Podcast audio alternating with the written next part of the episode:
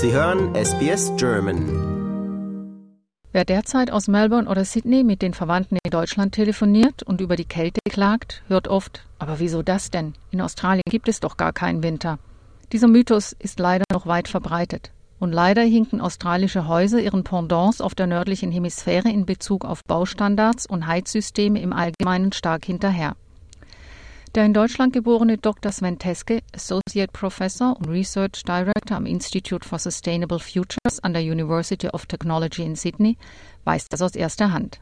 I have to say, I'm coming from a very cold country, but I never ever uh, freeze so much at home as in Australia because there's simply no heating system installed. And one of the reasons for that is probably that the heating period is very short. It's only like three months maximum while the heating period in Europe, where I'm from, is between eight and nine months. So the necessity of implementing heating systems is not really as pressing. Dies erklärt, warum Zentralheizungen in Australien nicht so weit verbreitet sind, so Chris Barnes, Experte für Heizen im Privathaushalt bei der Verbraucherschutzorganisation Choice. Er sagt, Central heating, I don't think, is nearly as big in Australia uh, as it is in other parts of the world. When we think of central heating, that's a cover-all term that covers quite a few different things. So, a ducted system throughout the home is a form of central heating. You can also have heating in the slab of the home or through hydronic heating, radiators. And obviously, if you want to keep the whole house warm, some sort of centralized system is a good way to go. Die Installation einer Zentralheizung hat jedoch auch eine Schattenseite, wie Barnes erklärt. Are relatively expensive to install. And you really want to make sure that you actually want that sort of heating system in your home and that you're using it effectively. It's often more cost effective and energy efficient to only heat the spaces that you're actually using. So that may mean, you know, having for example, a few split systems you know, throughout the home that you can turn on or off as those parts of the home are being used, or indeed a, just a, a simple portable electric heater. Leider sind die Möglichkeiten für Mieter begrenzt, um ihr Heizsystem aufzurüsten oder auf ein energieeffizienteres umzustellen. Für Hausbesitzer allerdings, die emissionsfrei heizen wollen, schlägt Dr. Teske die folgenden Möglichkeiten vor. So for homeowners, it is possible to build or to invest in a heat pump, which uh, operates with electricity. That's the most efficient way if you heat with electricity to heat your home. And the electricity can come from solar photovoltaics. So basically, this kind of heating is totally emission free. Neben der Klimafreundlichkeit bringt das weitere Vorteile mit sich. Dr. Teske sagt, The electricity for the heat pumps should be produced by solar panels. That has many advantages. One, the homeowner can actually produce themselves and therefore is independent from electricity market prices. Secondly, the electricity can be stored and therefore you can use the electricity whenever you need it, but you still um, can store it a bit. That's sort of an alternative to a battery system as well. Der Heizexperte Barnes sagt, dass die variablen Wetterbedingungen in Australien ebenfalls ein Faktor sind, der die Wahl des Heizsystems oder des Geräts mit beeinflusst.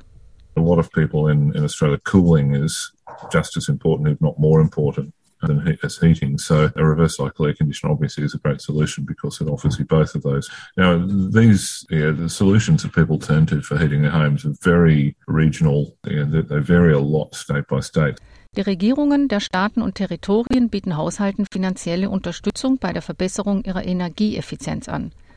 Zu den Programmen, die auf das Heizung von Privathaushalten abzielen, gehören Rabatte und finanzielle Anreize für die Aufrüstung und den Kauf von Geräten sowie die kostenlose Beratung durch Experten.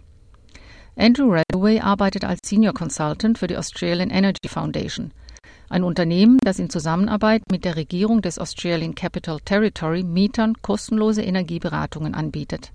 Er erläutert, So insulation is one aspect. Uh, installing usually uh, either material that's like soft and fluffy, either above the ceiling, so just above the plasterboard in the roof space, or also in the wall cavities. The ceiling should be the highest priority, then walls, and then floors after that. Um beim Heizen Energie zu sparen, rät der Experte zu folgendem. One simple tip is try not to heat more areas than what you need. So if you're only occupying one room, then it makes sense to only heat that room. So you can close doors and try and keep the heat contained. Uh, another tip is to only heat as much as you need for comfort and health and safety. If you are turning up your heater very high to make the room really hot, that's going to have a big increase in your energy bill. Für Mieter ist es schwieriger als für Hausbesitzer, neben der Energieeffizienz auch ihre Ökobilanz zu verbessern, so Dr. Teske. Für diejenigen, die elektrische Systeme nutzen, kann der Wechsel zu einem Energieversorger mit Ökostrom dazu beitragen, dass keine oder deutlich geringere Emissionen entstehen. Anders sieht das allerdings bei Gasheizungen aus, so Dr. Teske.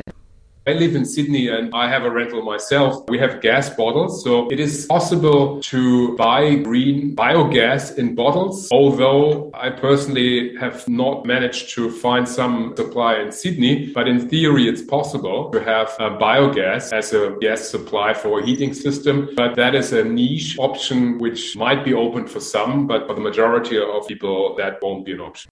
Doch egal ob Mieter oder Hausbesitzer, es gibt für jeden die Möglichkeit, mit einfachen Mitteln seine Energiekosten zu senken. Andrew Redaway sagt, Glass ceiling is one of the most cost effective things that you can do to improve the performance of your home for staying warm in winter and also staying cool in summer. The problem with drafts is you have air that leaks out of your home through cracks like around the windows and under doors and all these other places. If you're heating your living area, for example, then you're heating that air, but then the air is being lost and new cold air is coming in that has to be heated up again. Unabhängig davon, für welche Heizungsart Sie sich entscheiden, Die Sicherheit sollte jedoch immer an erster Stelle stehen. Nach Angaben von Fire and Rescue New South Wales steigt in den kühleren Monaten die Zahl der Wohnungsbrände um 10 Prozent an, wobei eine hohe Anzahl von Bränden in Schlaf- und Wohnzimmern durch Heizgeräte und Heizdecken verursacht wird. Die Behörden warnen davor, Heiz- oder Kochgeräte, die im Freien stehen, in den eigenen vier Wänden zu benutzen. Dies gilt auch für solche, die mit Heizkugeln, Holzkohle oder Flüssiggas betrieben werden. Überprüfen Sie vor der Verwendung immer die Empfehlungen des Herstellers. Liken, teilen und kommentieren Sie unsere Inhalte bei facebook.com/sbsgerman.